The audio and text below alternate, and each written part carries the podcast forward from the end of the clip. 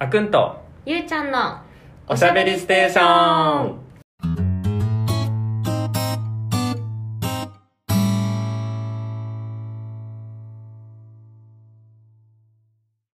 皆さん、こんにちは、こんばんは。この配信では、あくんとゆうちゃんが最近気になるトピックについて、気楽におしゃべりしていきます。はい。はい、今回は、前々回ぐらいの、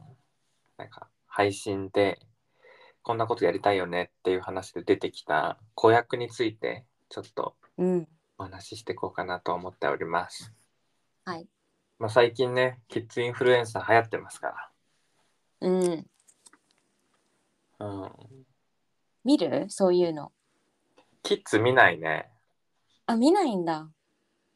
キッズってキッズ向けのやってない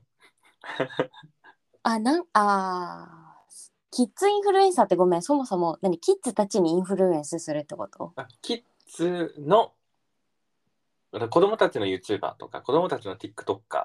子供たちがやってる方だよね。あなんなんかかなんかさ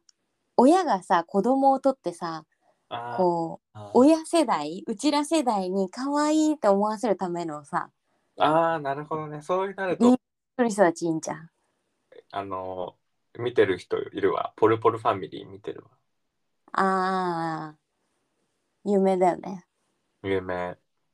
そうそうそうああいうの確かに私も見ちゃうんだよねそれファそうミいう系リーファミリー YouTuber 系ねそうとかなんか兄弟でさなんかこう可愛い感じの子たちあーが最初は可愛いなと思ってフォローしてなんか微笑ましく見てたらある日突然からなんか結構 PR 系が入ってきだしうん有名になるにつれはいはいはいはい親調子に乗り出すみたいなぐらいでフォローを外すっていうあ確かにそういう意味では、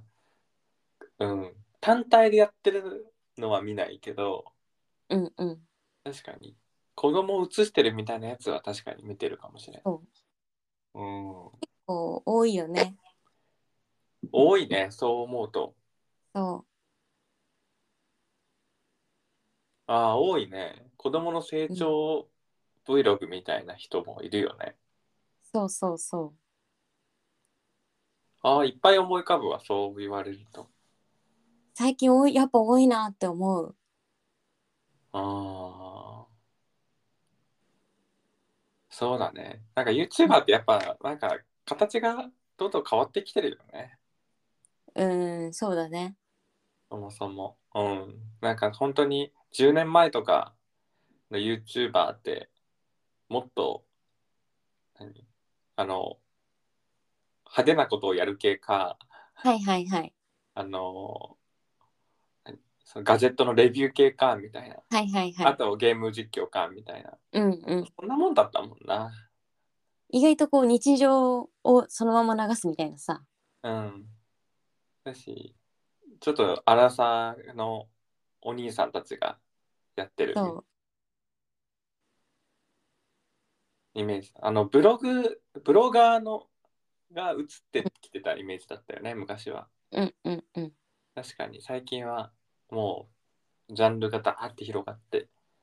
そうなんですよフファァミリーミリーものは結構多い気がするああ、じゃあちょっとファミリーもちょっと念頭に置きながら OK い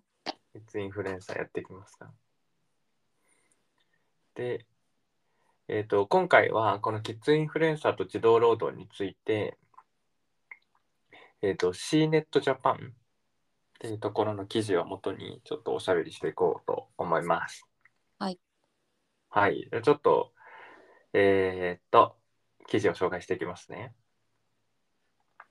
えっと親の笑い声や励ましの言葉を聞きながらカメラの前でふざけて見せるのは20世紀の21世紀の子供なら誰もがやっていることだ。これはほとんどの子供にとっては遊びの一つに過ぎず、インスタグラムや TikTok で活躍しているキッズインフルエンサーにとっては仕事だと。だからこれファミリーもだよね。うんうんだと思裏にお大人がいるね。ううんうんで、キッズインフルエンサーの生活は丸ごとコンテンツになるので、親は子供が親しい人にしか見せない仕草や目を覆いたくなるような大失敗でさえ、インターネット上で他人と共有してしまってるというのが、まあ、だからこの人結構あの児童労働に対してキッズインフルエンサーに対して結構あの問題視している人です、うんうんそもそもこの解説記事はね。で、えっ、と、ライアンズワールドのライアン・カージーさんっていう、どこの国かちょっとわかんないんだけど、は YouTube チャンネルの登録者数が3300万人で、オリジナル玩具も販売するような You- YouTuber がいると。で、こうしたスターに刺激されて、ここ数年でキッズインフルエンサーの数は激増している。このソーシャルメディアのニッチな市場は、特定の視聴者に刺さるコンテンツを生み出すことで成長し、今や多額の広告費を集めるまでになってきている。一山当てようと自分の子供を使ってこの市場に参入しようとする親も出てきた。しかし、このニッチな市場は固有の問題を抱えていて、子供が親から過剰な労働を強いられ、経済的に搾取されるリスクはその一つであり、安全やプライバシーの問題、さらに心と体の健康に対する目に見えない深刻なリスクも存在すると。でさっき言ってたみたいな、あの、どんどんどんどん、金だっていう感じになって、うん見えてきちゃうんだよねお金がうん、これ見えは、てる側にも見えてくるっていうさうん、金になるぞっていう話で、まあうん、それこそ最初は子供の姿を映してるはずだったものがどんどんどんどんうんうん広告費とかお金の方に寄ってきちゃってると思うが見えてきて周りもあこれは儲かるコンテンツだなっつってどんどんどんどん自分の子供を アップしていくと。うんで、えー安全やプライバシーの問題もありますよっていうことなんですね。で、今や大金が動く産業に成長しているにもかかわらず、ソーシャルメディアに登場する子どもを保護する規制がほとんどないことも、この問題に拍車をかけていると。子役など、エンターテインメント業界で働く子どもについては、アメリカ、イギリス、オーストラリアをはじめ、多くの国がずいぶん前から法律を定め、子どもの収入を保護し、労働時間を制限していたにもかかわらず、起きてしまっていると。で、子どもがコンテンツ制作の仕事を始めるルートは2つあって、1つは比較的年齢の高い子が親を説得して YouTube チャンネルを作ると。だから、あの、もう自分がやりたいって言って、うんうんみたいな感じ。で、もう一つは、親が自分の子供を主役にしたコンテンツを作って、子供が一人で、また家族の一員として登場させるというもの。で、その、だから、親が主体性を持ってる方だよね。うんで、一緒に出ようよとか、こんなのやってみたら、みたいなので、出る。ので、まあ、比率としては、この、親が主導権を持ってる方が多いと。で、親がすでにソーシャルメディアのインフルエンサーとして活動している場合、子供が生まれた瞬間からインフルエンサーの仕事に参加するようになる。誕生シーンすら公開され、新生児の時から自分専用のソーシャルメディアハンドルが用意され、こうした子供たちは産声を上げた瞬間から画面の中にいると。で、子供たちは自分のプライバシーを選択することもコントロールができない。まあ、いますね。結構思い浮かびますね。うん、思い浮かぶよね。うん、うん、いるね。うんなんか今思い浮かんだのがパッと2つ思い浮かんだんだけどもう1人は完全に子供の顔を顔出ししててもう1人はモザイクかけてるね、子供に。はいはいはい。うんあだしそうだねもう一つのモザイクかけてる方はあんまり子供は主役にならないね。あ、親がメインでおい出てきたモザイクみたいな。そうそうそうそう。うん。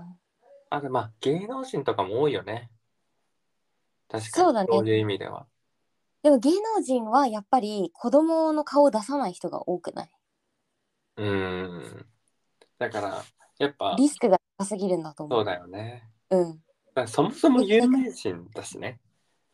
そうそうそうそう。あの分母が広すぎるっていうかうさ。んうん。だし稼いでるお金の額も違うってことがみんなが分かってるから、うん。子供がどんな顔っていうのが分かるのはめちゃくちゃリスク。だからあの人たちは多分まだまだ一定のリスクヘッジはしてるんだよね。うんうん。やっぱテレビ文化なのかね。うーん、そうだね。うん。だしさ、やっぱり怖いことを知ってる気がしないまあなんかこんなことが起きちゃうんだよね。そうそうそうテレビに出てさいろんな人に顔が知れるっていうことが日常生活でどういうなんていうか声かけられるとかさそれこそうん、そういうのをなんか直に体験している気がする。ま確かだうんに、確かにね。なんかそうね高校生の時にさうん、中高の時にあのとある落語家の息子がいたんだけどはいはい。まあすごくねあの気を使われてた。あうんそう一回なんか高校名が出ちゃってーうんそうあの親が仕事してる時にうんかそうそうすごくうわーってなったんだけどなんかその後もすごいなんかケアとかしててああそうなんだ。あーだからやっぱ、うん、その有名人の子供とか分かった時にの影響力がやっぱ大きいって分かってるからだよね。うんあの人そうだね。そうであのキッズインフルエンサー文化を批判する人々はそのソーシャルメディアを主体的に利用できる年齢に達していない子どもやネットワーク化された世界の中で公衆の前に自分を晒すことの意味を完全に理解しているわけでもない子どもが納得して同意するとは考えにくいという主張のもと批判をしていると。でとインフルエンサーの親が子供に動画を撮影し、インターネット上で公開することへの同意を求める行為っていうのをやってる YouTuber とか TikToker が、インフルエンサーがいるようなんですが、まあ、そのな同意を求める行為をしてる子供の中には、わずか1歳の子供もいて、本人の同意を得ていると主張して、幼い子供を撮影し、公開するという自分の行為を正当化している親にはうんざりする。と、このジェネレーションシェアドっていうこのインフルエンサーの子供に対するその活動を批判してるこのサラサラさんって人が、えっと、語ってて子供が言うイエスやノーは納得した同意とは別物だというふうに主張されてると、まあその通りですよねうん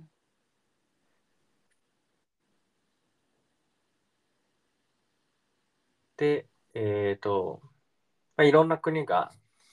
キッズインフルエンサーに関する、まあ、法整備を、まあ、進めようとしていて、まあ、アメリカとイギリスはそんなにうまく進められてないっていうふうには言われていますが、まあ、フランスが結構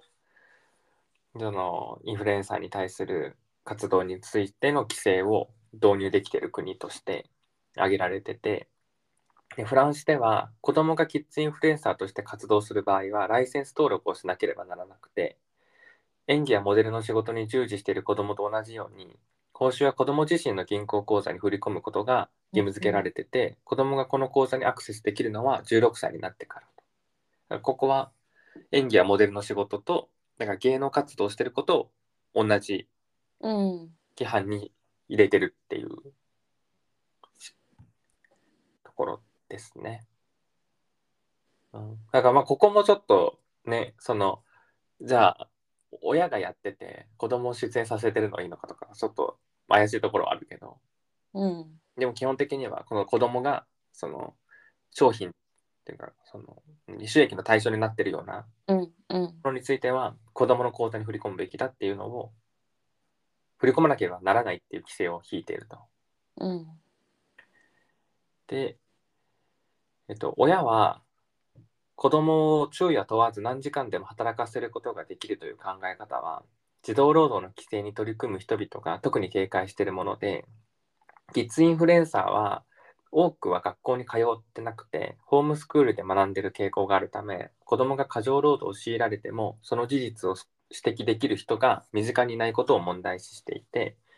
周囲が気づかぬうちに過剰労働が続く可能性があると。だからソーシャルメディアのコンテンツ制作は即興で行われることも多いため子役などに適用されている厳格な法律をキッズインフルエンサーにそのまま適用することは必ずしも現実的ではないとマギーさんは言っててでこれまでのライセンスとは違ってキッズインフルエンサーに特化したライセンスを新設することで子どもたちを守れる可能性があるのではないかと。でやっぱりこの YouTube とかこのソーシャルメディアで活躍する夢インフルエンサーは何数億円とまではいかなくても数千万円の稼ぎを生み出すことができて自分が親特にひとり親の場合子どもの動画を投稿することで世帯収入を大幅に増やせるという可能性があるのであればこの子どもをインフルエンサーにそ適用するっていうことに目がくらんでもおかしくはないんじゃないかというふうにこの記事では締めくくられております。うん。うん確かにさこのホームスクール文化が根付いてる国ではうん、そうだね。学校に通わなくなるような。うん、確かに。私、なんか、その労働時間と、労働時間じゃない時間うんの切れ目が曖昧っていうのは確かに本当にそうだなって思って。うんうん、特になんかその YouTuber の人たちってさなんていうの特にその企画ものじゃなくてうん、 Vlog 系の人たちはさ日常生活が、なんか半分プライベートで半分仕事っていうかさうんうんうんそこの線引きがもともと曖昧なわけじゃん大人だとしても。うん常に多分どんな景色撮るかなってことを考えながらほとんどなんかこう生きることがもう仕事みたいになっちゃってるわけじゃん撮影みたいな。はいはいはいはい。そこに子供を巻き込むっていうのが結構なんか罪としては大きいんじゃないかなって思っちゃう私はね結構私も否定、否定派だなんだけどその大人常のに YouTuber とかでもさうんそのもう撮影なのか生活なのかさもうよく分かんなくなっちゃってるような人たちっているじゃん、うんうんもうカップル YouTuber とかも特にそうだよね。うんうんうんでも生活がそのまんまだからそれもなんかそこにさドッキリとか入ってきちゃってさもう何が本 当で何が嘘かももう訳わかんないみたいな、うんでもだから Vlog 系子供インフルエンサーは本当に訳わかんなくなるよね何がそプライベートで何が世の中に配信されるものでうそでうそうなった時さ精神面のバランスってどうなるんだろうと思わないうん。だし自分が主導権を握ってればまだしもさやっぱ親が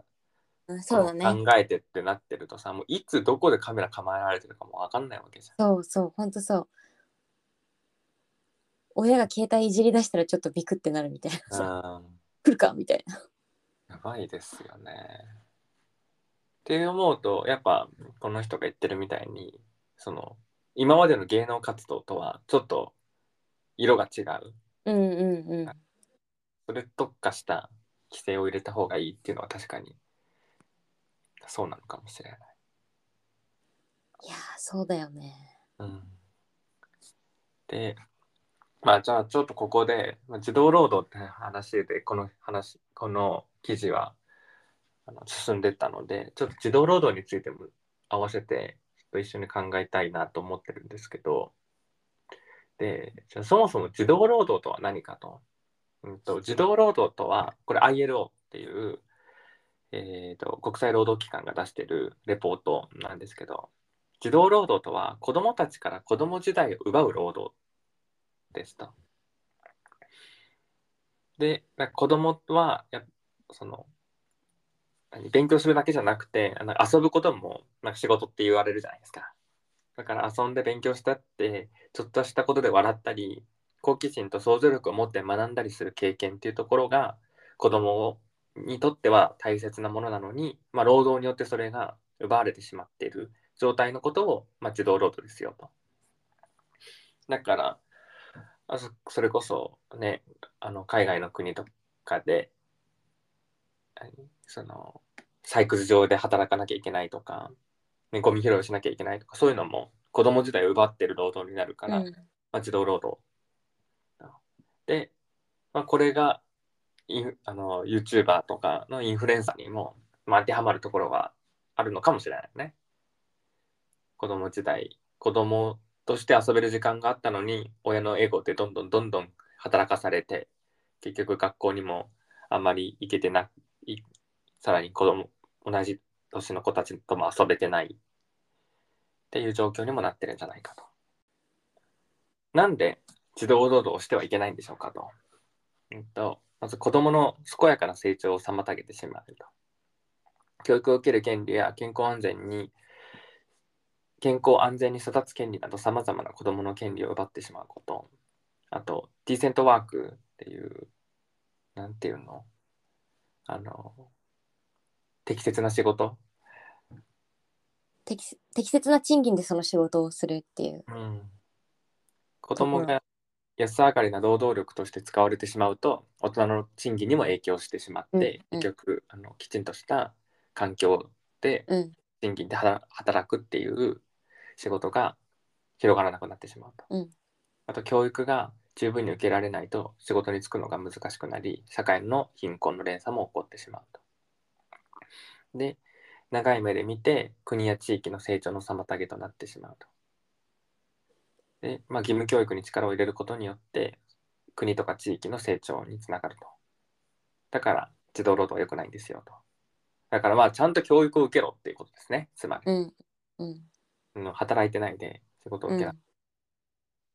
そう子どもの権利条約には4つの原則があると。で命を守られ成長できること子どもにとって最も良いこと意見を表明し参加できること差別のないことでそうねなんかもっとね労働に特化した話がねあーなるほどねあったんだけど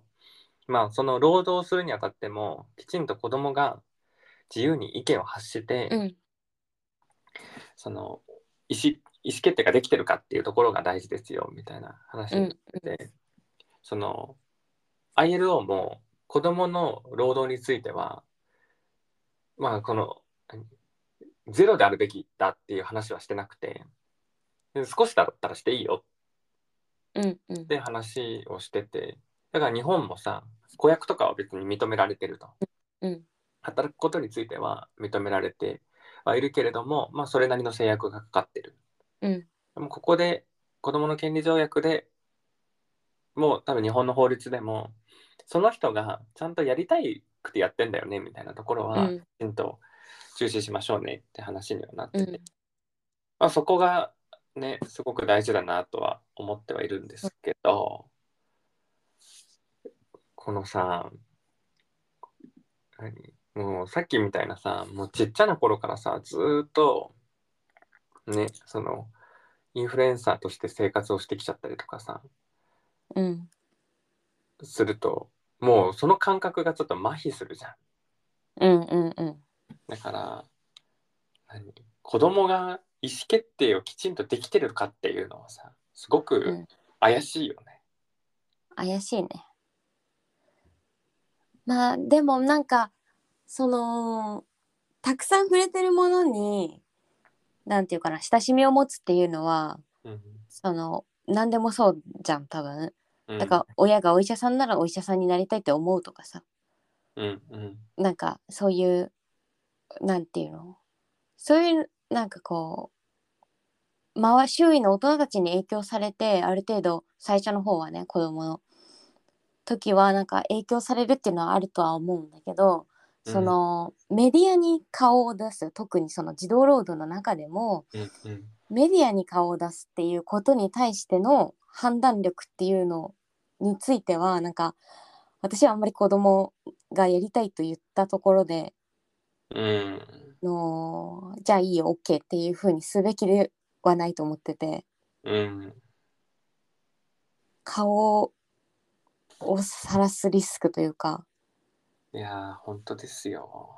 そう本当に悪い大人って本当にいるから世の中、うその人たちに自ら体を差し出してるようなものレベルだと思っているのでうんそれをじゃあ子供が主体的にやりたいって言った時にどうなんだって思っちゃう。うんそうね。子供が YouTube をやるとかインフルエンサーになるメリットってどこにあるんだろうね。いやもうもうさまあ子供がやりたいことを例えばうんね、子供がやりたいって言ったことができたっていうそのなんていうの達成感じゃないけどはいはいはい。やりたいことができるっていうなんか自己肯定感じゃないけどなりたい自分になれたみたいなさうん。なんかそういうのは一個あるかもしれないけどあとお金じゃないって思っちゃう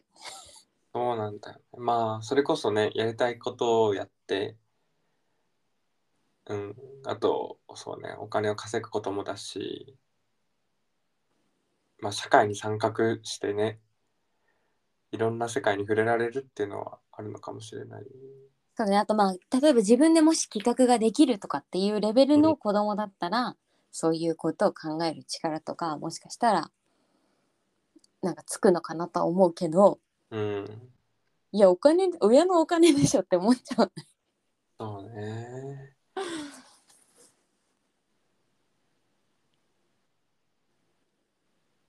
なんか別にお金を稼ぐことが悪いわけじゃないんだけどはいはいはい。いるもんね。あの、起業家とかね、中学生起業家とか。そうそうそうそうお金を稼ぐことが悪なんではないんだけど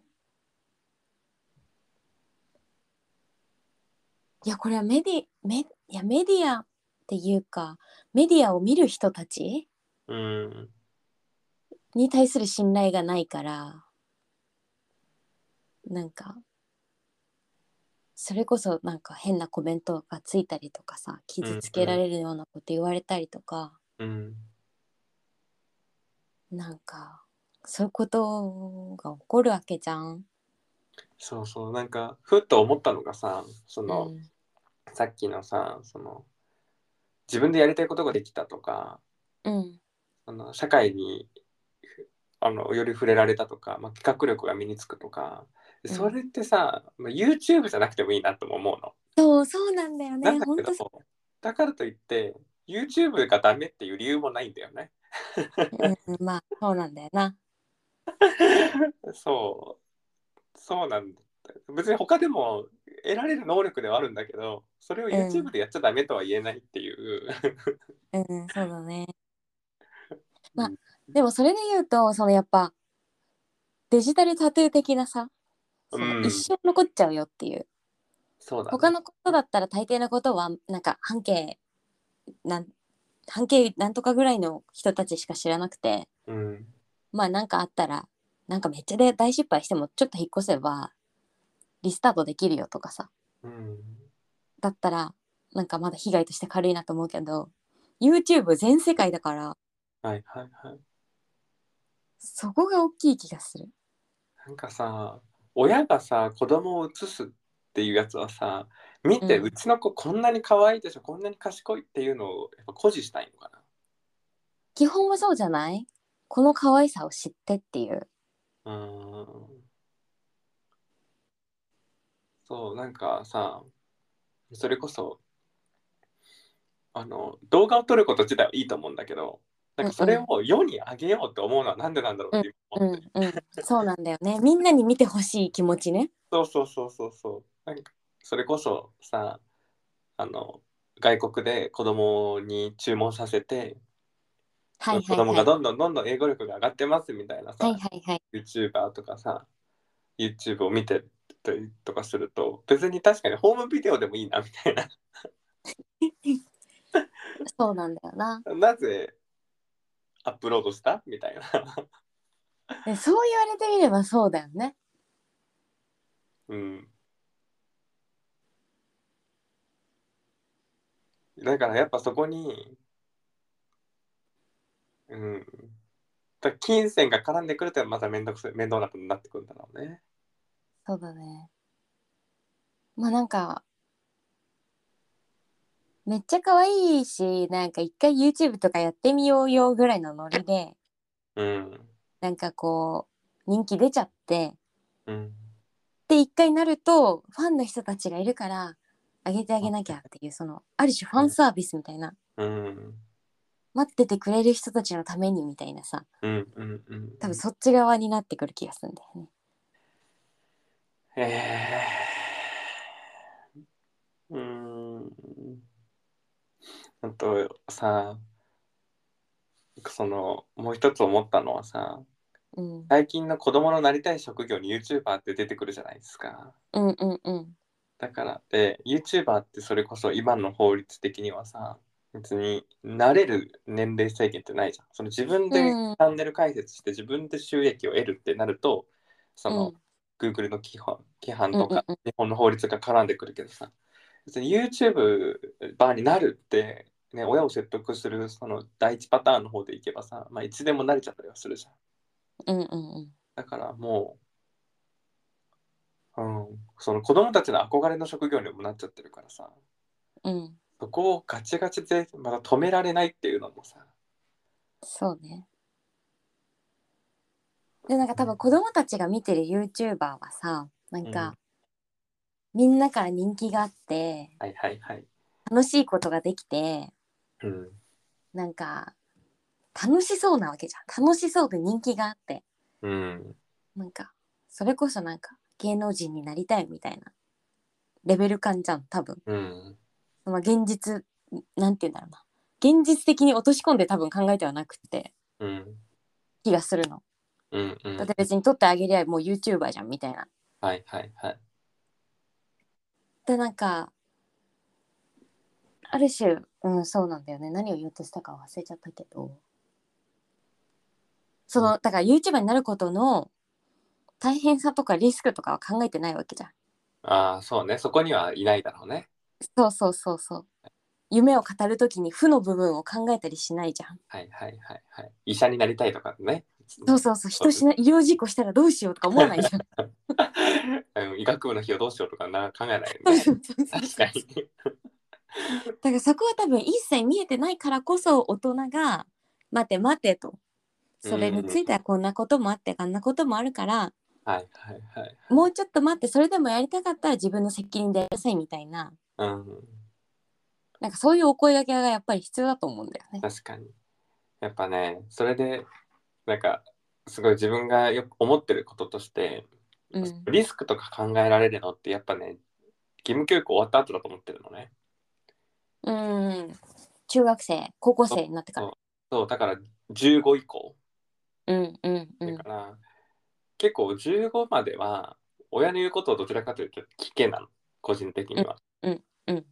うんでまあこれはすごい賛否両論でいろいろいろんな方面からいろんなこと言われるんですけど そんなことないみたいな。 特にあの子供学とかね勉強してる人たちからするとなんかすごい暴論らしいんだけどでもねだからぎ逆に言えば15以降はもう何してもいいよって思ってるの。あ本当にうん。もう自分の責任だからね、みたい結構スパルタだね。な。うんだから、働きたかったら働きゃいいうん。とは思ってるのね。そう、だから、何ていうの ?15 までは、どちらかと結構強い、親の意志が。うん。 15以降は、話し合いになります。ああ、話し合いをし、で、話し合いをしてくれるんだね。よかあ、った。そうそう。こういうリスクもあるよ、みたいな。うん うんあだけど、やうりたいんだったらいい。っていうん。なるほどね。で、もう18で成人だから、18以降も、頑張れっつって。まあそうだね。私も18歳まではなんか、18歳以降はうん。なんかいいかなって思えるけど、あそこら辺、なあ、そうだね。15歳の時の私が、そんなリスクかん、なんていうのた、なんか、いやー怪しいって思っちゃう。うんでもだから言えば12とかの子で YouTube やりたいってなったらもうダメ、絶対ダメ。うん、ダメ 中学卒業してからにしろっていういやー、私やだ。高校生の間もやだな。もうどうしてもやりたいっていうんだったら、うん、そのリスクとかも全て承知した上でやるんだったらあ、そうだね。リスクを。でもさ、なんかさ、そういう年頃ってさ、とりあえず親の言うことに反発したかってさ、なんか、なんか、そのリスクを信じないみたいなやつあるじゃん。なんかう、ん反抗期がある私には起きないみたいな。はいはいはいうんどうそうねだからさそれこそちっちゃな子があのお親がすごいしんどいとか親の生活が厳しいっていう生活を見て、その自分から働きに出かけたりとかさうんそういう子たちもいるわけじゃん。うんまあ、15よりも前でさうんうん違法で働いてるような子とかさ、うんうんまあ、それをさ認めてる大人たちもどうなんかって思うんだけど、まあ、一旦置いておいて 置いといてそうだからやっぱそういう子供たちにももう本当に法的拘束力を持ってでも止めるっていうのはね個人的には賛成派なんだよね。うんうんうんそうだから YouTube とかも15まではそのフィールドで戦わせない。うんうんうんもうリングに上げないってことだよねそうそう、リングに上げない。うんうん勉強しとけ。うこんうやって遊んどけ。っていう。YouTube ごっこでやめとけ。うん本当だよねうん。なんかおままごとと一緒だね。うんうんうんうん本物 の野菜と包丁使うのはもうちょっと危ない。そうなんだよなうん。だから子供をコンテンツ化するのもあんまり良くないですね。よくない可愛いんだよ。可愛いんだけど、周りそのう人かわがい可愛いっいでしてかもねいいじでゃもん。そういうこと言っときながらさ可愛くて見ちゃうこの消費してる側の自分っていうのをさうん。なんかいるんだよね可愛い可愛くて見ちゃうんだよなその気持ちはわかるんだけどさでも確かにそれがさ、人の子である必要もないよね。まあ確かに人の子っていうそのなんていうの他人の子ね他人ってなんていううんのうんうん友達とかじゃない、うんう本当んに一切つながってない,、知らない人うんうん知らない人の子である必要はないなとは思うしその可愛いって言ってもらいたい自己肯定感を満たすのもうんあの知らない人である必要はないそうてかむしろ親とか周辺の人たちからやっぱり愛され愛を感じて育っていかないとうん本当の意味でのなんていうか安全基地っていうかうんなんていうのここは大丈夫だって思える場所にはならないと思うんだよねいくら顔の知らない300万人にさ褒められたとしてうん身近な人が褒めてくれなきゃ多分意味ないうんししかもなんか最近やっぱりさその小さい時からそのメディアに出させ出させられてたみたいなので親を訴える子供みたいなさえ多分出てきてるしなんかそういう本が出たりもしてるんだよねー、うんだからうん今はまださ結構全盛期の子供たちが全盛期みたいなうんその子たちが大きくなってどう感じるかだよねそうね自分の幼少期を知らない人たちが全部見てるわけじうんいや怖いですよ本当にゃん泣いちゃうよねだってさその今でもねその何いうなんかたまに言われるのがでも高校の予備校の時に最後卒業生インタビューみたいなの受けてるのうんうんでそれもうフルネームで顔も出ててどんなこうとやっんててどんなことやりたいみたいなことが書いてあうっんうんてでそれをねあの見たっていう人がいらしてうんなんかそれをね、まだちょこちょこ言われるの。ああ、18歳の時からそういうことやりたかったんだね、みたいな。もうさ、18の時のことでさえさ、もう、うわ、嫌だなって思うのにさ。まあでもそれは怖いねさ、まあ自分でやるって決めてああああ言ってたからいいんだけどさ、もっと前のさ、 本当にいやそうだよ幼少期の姿をさ、見られて、ああだったんだねとか言うと最悪だなって思っちゃう。そうだよねうんいやだそれこそもうちょっとさ軽いとこでいくとそれこそサークルの自己紹介とかもさそうじゃん、うんその大学時代とかの名前とこんなことやってますみたいなさああいうのもねああいうのでさ嫌なのにさうんうんうんうん過去のを振り返ってね見るのがねそうでそんなこと言われる人から言われるのも嫌なのにさうんうん本当に自分の意思かどうかも分かんないようなレベルの時の を流されたらそれを訴えたくなる気持ちも分かる。そどうしてくれるんだってやっぱなんかそこにはさ自分で責任を持ってやったっていうところがやっぱないわけよううんうんうんなんていうの人のせいにできちゃううん親のせいにできちゃうから訴えようってなるわけじゃんうんうんだからやっぱね、親のせいにしないまでは親のせいにせずに自分の責任だって思えるまではやっぱね子供がやっちゃいけないと思うんだよねうんうんうんそれはやっぱね自分は15なんだよね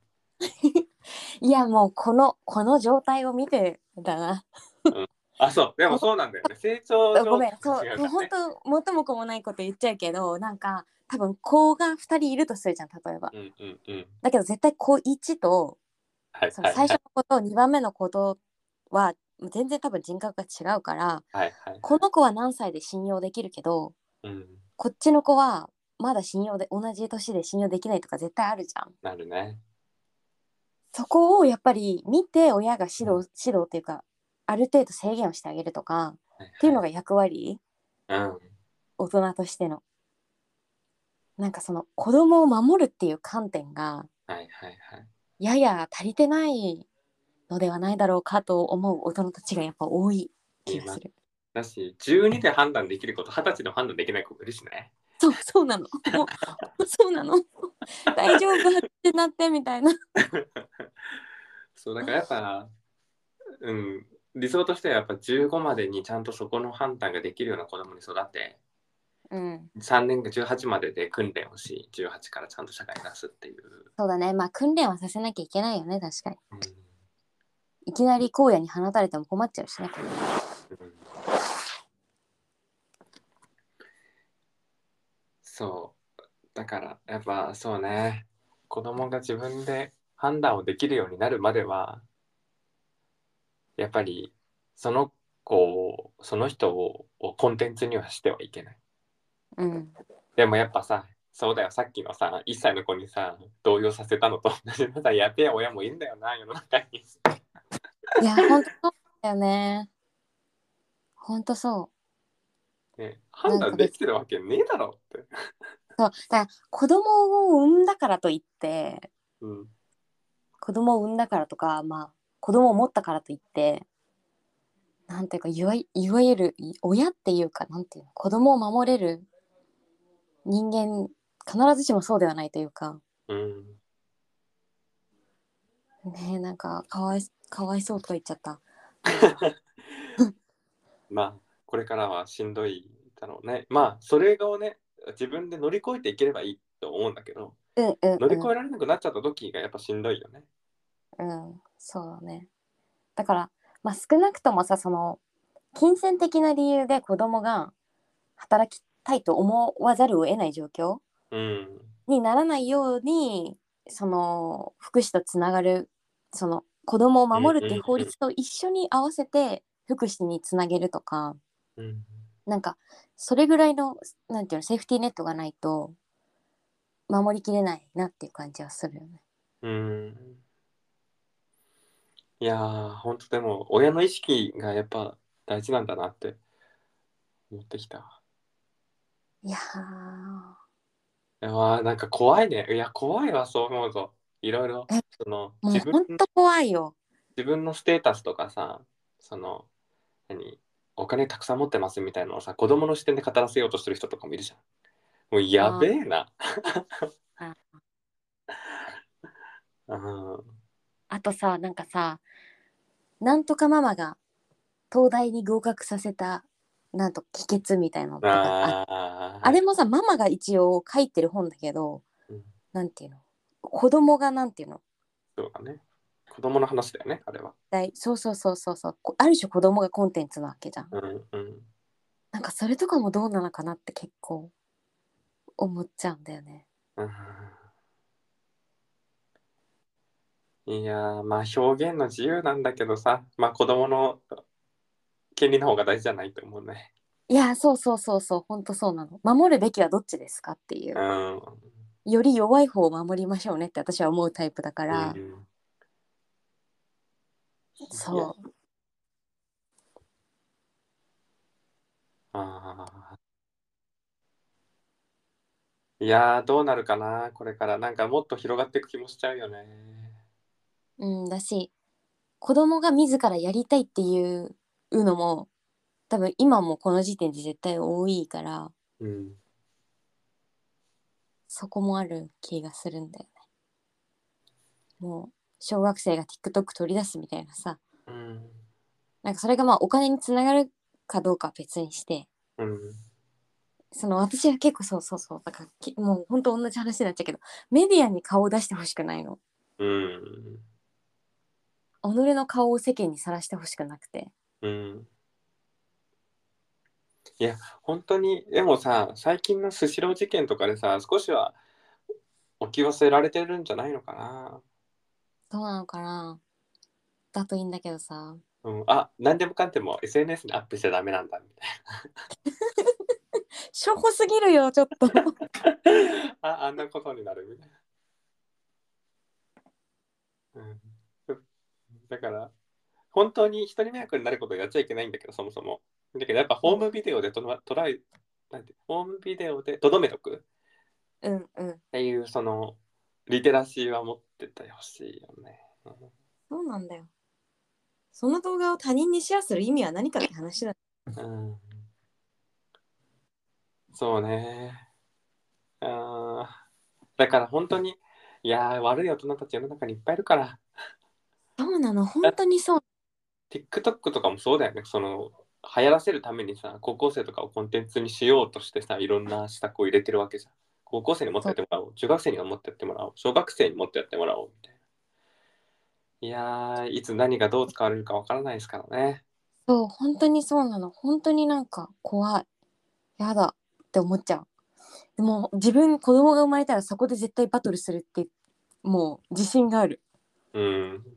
いやー、いや、本当に SNS 怖いですよ。えもう禁止ですうちはいやーそうね。うん。まあだから本当それ以外にも同じような経験を得られることはあるから。そうだねいやでもまああっくんが言う通りでやっぱり自分で責任を持って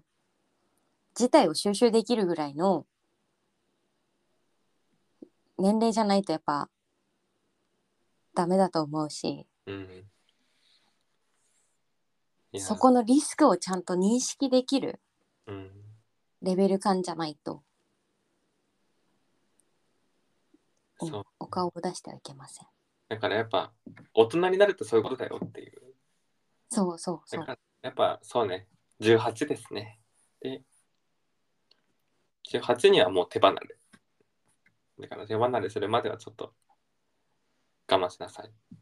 我慢しなさ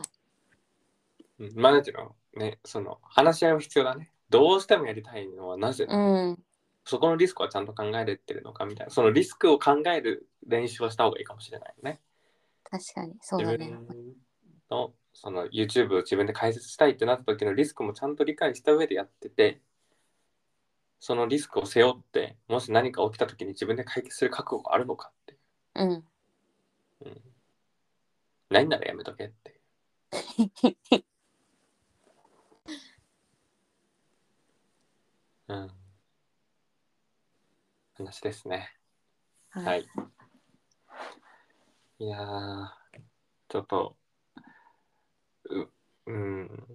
まだそんなに大きな問題にはさ、出ていないけど、うんこの大きな問題になる前に、いろいろ法整備も含めて、そうだねみんなの民度も上がっていくといいですね。うんはい。ということで、今回はキッズインフルエンサーと自動労働についてお話をしてきました。まあ、結構ね、おあの双方の意見も偏ってるところもあると思うんで、皆さんの意見もね、聞いてみたいですね。あのいや、厳しい厳しい人間なんでいや、そんな、そんなことは、社会機会は逃ってるみたいなね。うんうん、ぜひ教えてください。はい。ということで、今回はこの辺で終了といたします。また次回違うトピックでお会いしましょう。バイバイイ